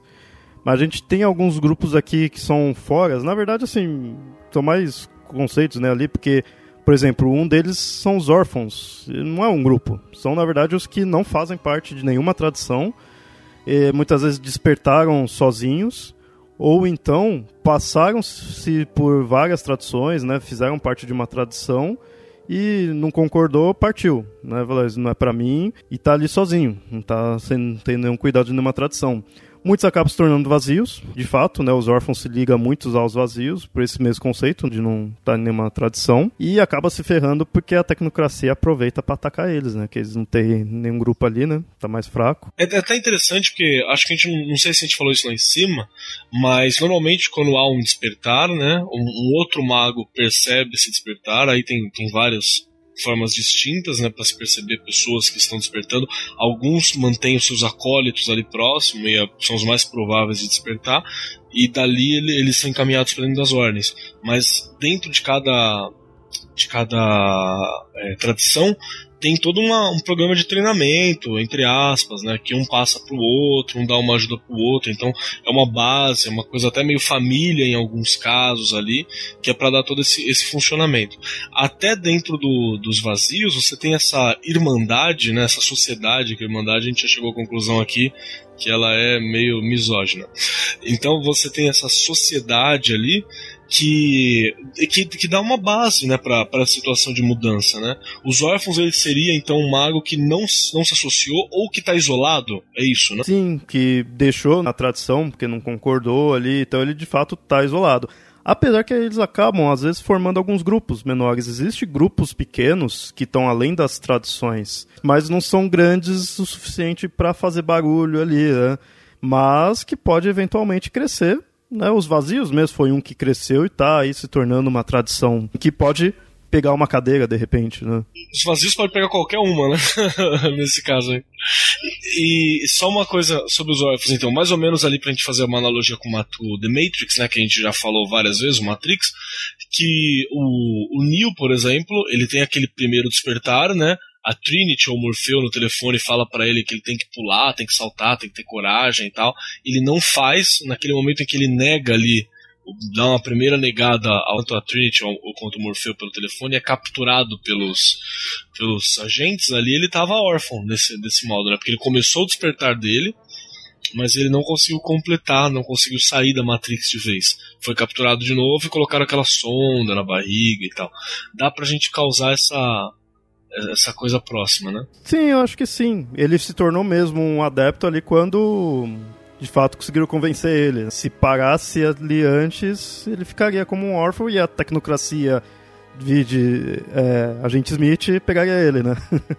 o outro que a gente tem aqui que de fato não dá para se aprofundar muito, mas é interessante para vocês ver que o, esse não aprofundamento deles faz parte da característica deles, são os exauridos. A gente já falou deles, eles são os magos loucos, e por que não dá pra falar? Eles são misteriosos, mesmo dentro e fora do jogo. As origens, os objetivos, eles acabam sendo ameaça para todo mundo, né, já que são descontrolados. Então não dá para de fato falar muito. É mais aquele negócio, você vê um desaurido, corre. Como, por exemplo, a gente ilustrou com a cientologia. Exatamente, você vê um cientologista, corre. corre muito. E assistam o documentário da, que tá no Netflix pra vocês verem como que é, que é, que é complicado isso. Um outro grupo aqui, que esse também corre, corre e reza e, e, se caga todo que você vai se cagar, é os Nefandi. Esses são os magos que escolheram o caminho da decadência. Eles não querem a ascensão, né? Eles querem a corrupção de todo o universo, toda a realidade. Obviamente, com isso, não fazem parte da, das tradições. São inimigos tanto deles quanto da tecnocracia são também bem misteriosos, mas mais do que misteriosos, são assustadores. A única fonte assim, mais confiável que tem deles é um texto do século XI chamado Maleus Nefandorum, que é bem no estilo daqueles livros antigos lá, né? De bruxaria, de demônios, né? O Maleus Malificaram. Eles adoram seres bizarros, né? São chamados Lords Nefandes, ou Lords Negros. São inomináveis, feitos de puro mal e corrupção. E também apelidados de coisas que não deveriam existir. É, são bichos extremamente bizarros e que acabam se alimentando de almas. Né? Eles estão lá no, no exterior, né, fora da na umbra profunda, eles estão, tá bem distante, mas aí o contato com a, aqui na Terra são com os nefantes. E aí eles acabam se alimentando das almas. Né? Nesse aspecto, você vê que os nefantes é bem tipo adoradores de demônios, né? Se daria pra dizer isso que puramente isso.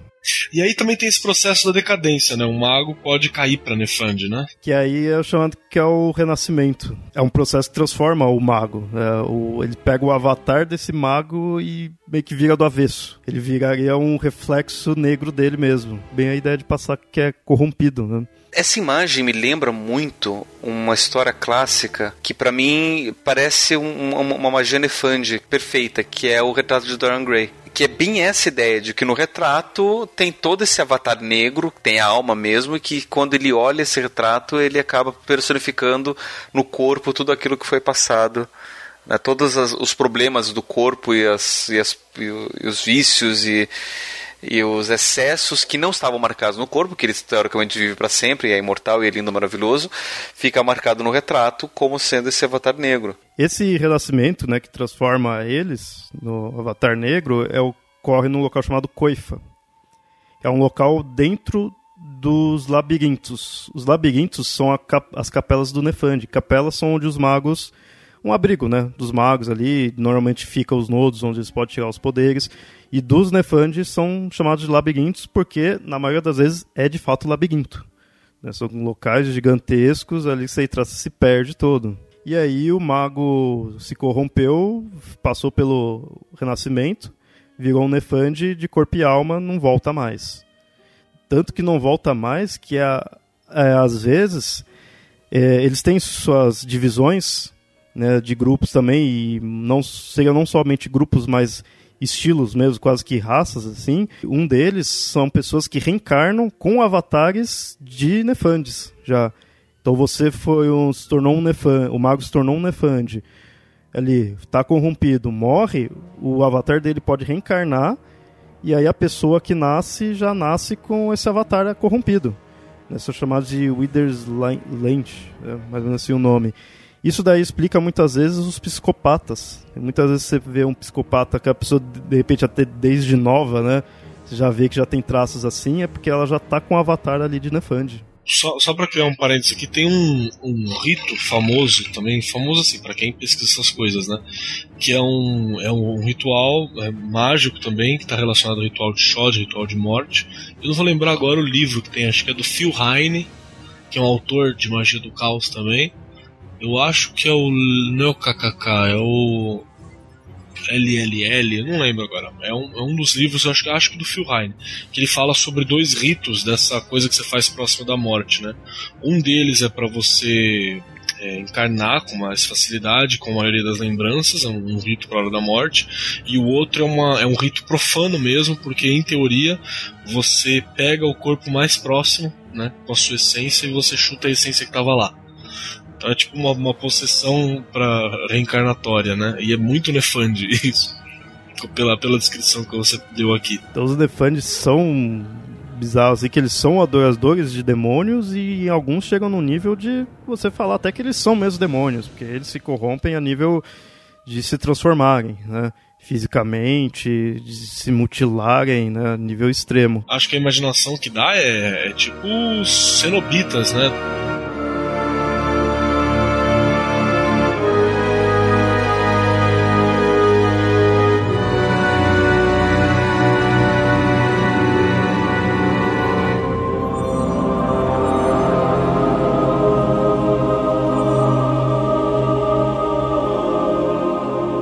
Essas foram as traduções e grupos, né? Que tem no Mago aí, tem grupos pequenos, mas não são muito representativos, então não dá para falar muito. Mas assim, esses são os que tem.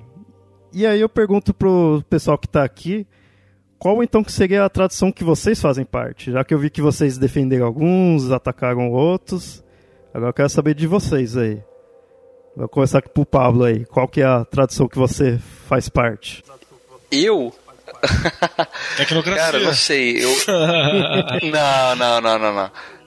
Não. Eu, eu, assim, eu entendo muito da, da do olhar tecnocrata, tá, mas é, tem muita coisa da forma como a tecnocracia é construída que eu critico demais. Né? É, eu talvez seria um, um orador dos sonhos bem moderno bem próximo dos adeptos da, da, da, da virtualidade. Eu imaginei. Bem junguiano. É, eu imaginei um pouco isso por causa disso. Quando tava falando de jogador de sonho, até que eu ia perguntar, né? Se de repente um psicólogo por tratar coisa de sonho, coisa assim, não poderia ser. Mas aí depende, depende do psicólogo, né? Tem muito psicólogo que é tecnocrata. Que como sendo tecnocrata. Loucaço, loucaço, tecnocrata Hilde. Né? Inclu in, né? Inclusive, por exemplo, muito psicanalista tecnocrata, porque o Freud ele tinha muito dessa desse, desse olhar, vamos tentar padronizar tudo, de vamos tentar entender tudo. Doença, categoriza. Criar, é, Será Exato, que o Freud era né? tecnocrata Exato. e o Jung, quando é. viu isso, se tornou orador e aí foi a briga? aí é que tá, eu não sei, eu não sei se Jung bem, mesmo era orador, porque ele era bem alquimista também. A maior biblioteca de alquimia da Europa é do Jung. Ah, mas aí tem aquela coisa, ele pode ser um orador que utiliza o método alquímico, né? E ele, ele, ele inclusive vai dizer que a alquimia é a, o antecedente histórico da psicologia junguiana. Que é a mesma coisa que os alquimistas faziam na Idade Média que a psicologia junguiana faz no século XX. Então, não sei se ele seria um orador de sonho ou se ele, ele seria um solificate diferente. Não sei. Eu tenderia a fazer uma aproximação do solificate com os oradores do sonho, mas muito próximo dos adeptos da, da, da virtualidade por conta dessa possibilidade da rede. Mas se fosse para escolher uma das tradições, eu seria um orador de sonhos, mas bem moderno. Nada xamânico, nada nem um pouco xamânico.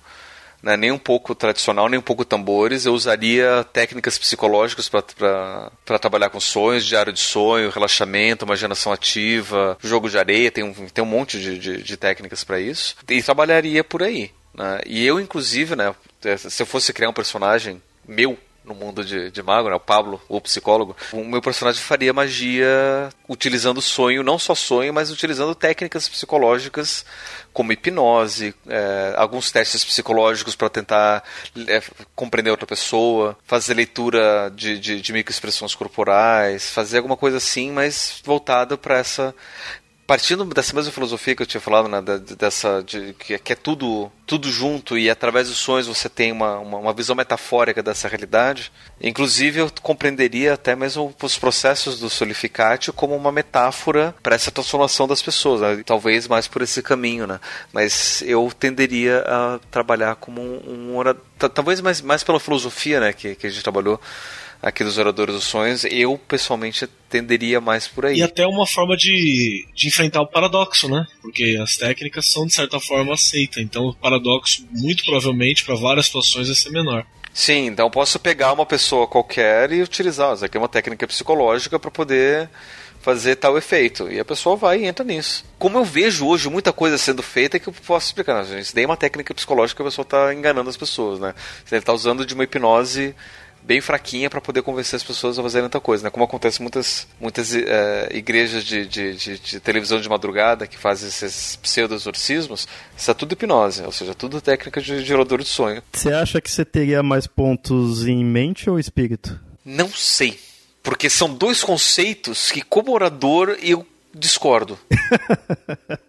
Porque separar a realidade dessa forma, mente, espírito, corpo, matéria, eu acho muito artificial. Eu não sei como é que eu montaria o meu personagem. Bom, ficaria como um orador. Provavelmente. E você, cara? Qual que você acha que você se encaixa? Eu acho que eu sou vazio, né, cara? Não, não tem como não. Eu sou vazio, não tem jeito.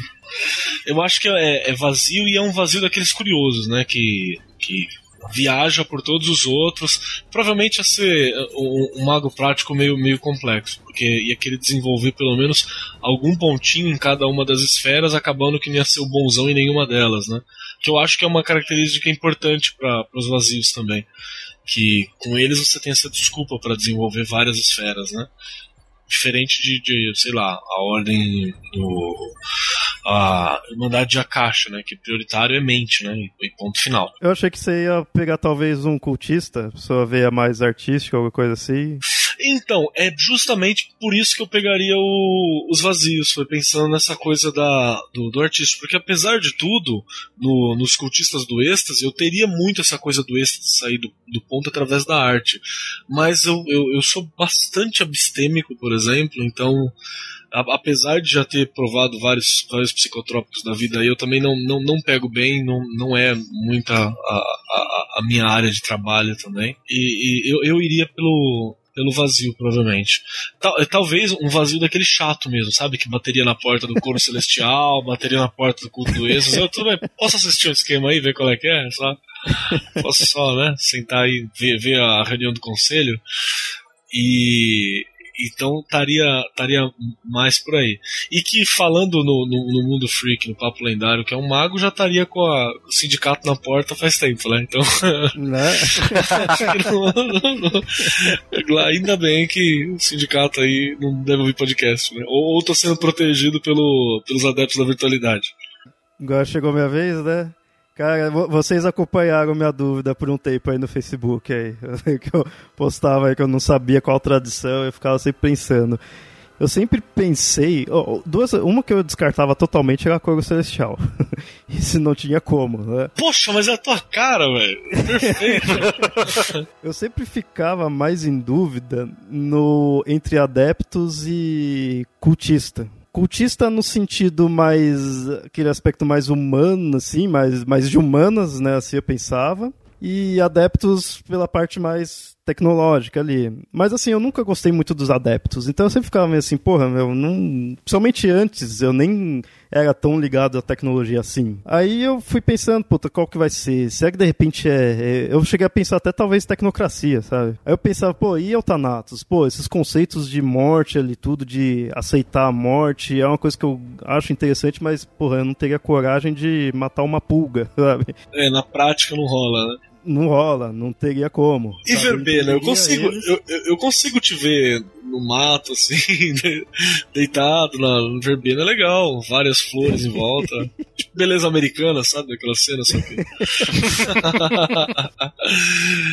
Não, não né, cara? Também. Não, acho que não. Acho que não. aí eu fiquei meio assim, aí quando eu, puta, não sei, não sei, vou virar tecnocrata, né? Vou ceder a isso. Aí eu falei, puta, não, os tecnocrata domina sabe? Quer tirar a liberdade, quer controlar as pessoas com a mídia.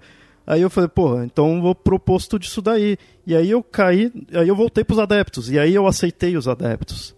Porque aí eu vi que os adeptos, eles não só a ideia da tecnologia, eles são essa ideia de, de liberdade da informação, da comunicação, isso é uma coisa que eu sempre defendi. Eu tenho um pouquinho desse conhecimento aí da tecnologia, mas eu sempre defendi essa ideia da liberdade aí de se comunicar, de você não pode travar é, informação nenhuma.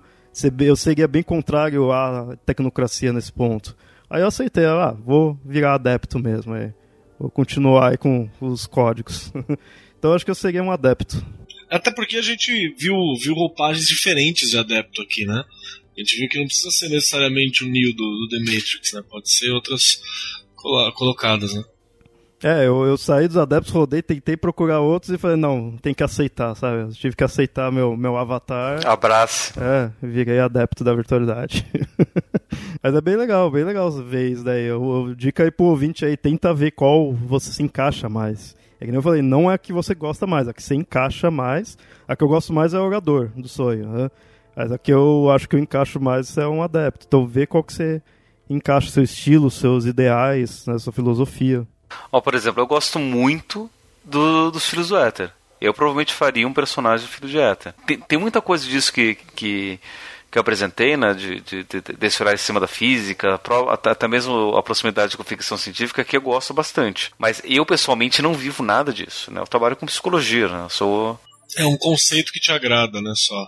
É, tipo, se eu, se eu fosse né, construir um personagem que me agradasse, eu ia provavelmente escolher Denos Adeptos, mas não é uma coisa que eu pessoalmente viva ou, ou me identifique. É, eu acredito que se fosse para mim construir um que eu que eu para jogar mesmo só para me ver qual é, eu talvez arriscaria até o couro celestial para ver o que, que dá para fazer com esse couro, sabe?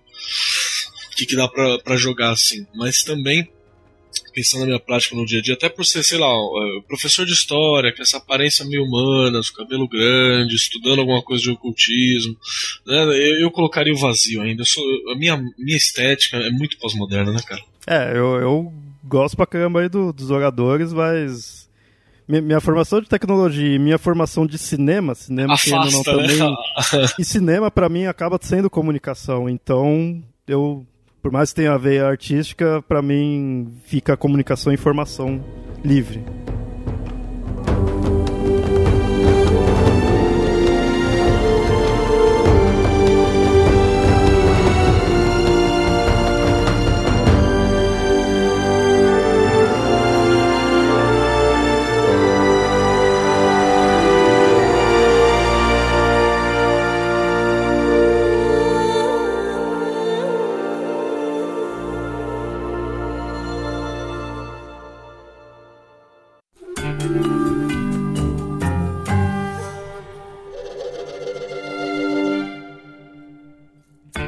Ouvinte, esse foi aí mais um episódio do qual a gente falou aí do, das traduções, a gente focou nelas.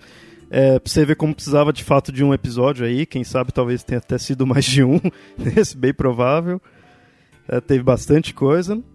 Espero que tenha gostado aí do, do episódio. Diga qual tradição ou convenção você acha que encaixa mais. Comentem aí na postagem, no site, ou mandem e-mails para contato.mitografias.com.br. Se bem que convenções, a gente vai fazer um outro episódio mais na frente sobre isso, né, sobre as convenções da tecnocracia. E é bem interessante quando a gente começa a aprofundar que tem como a gente aproximar com as mitologias, com magia, com crenças.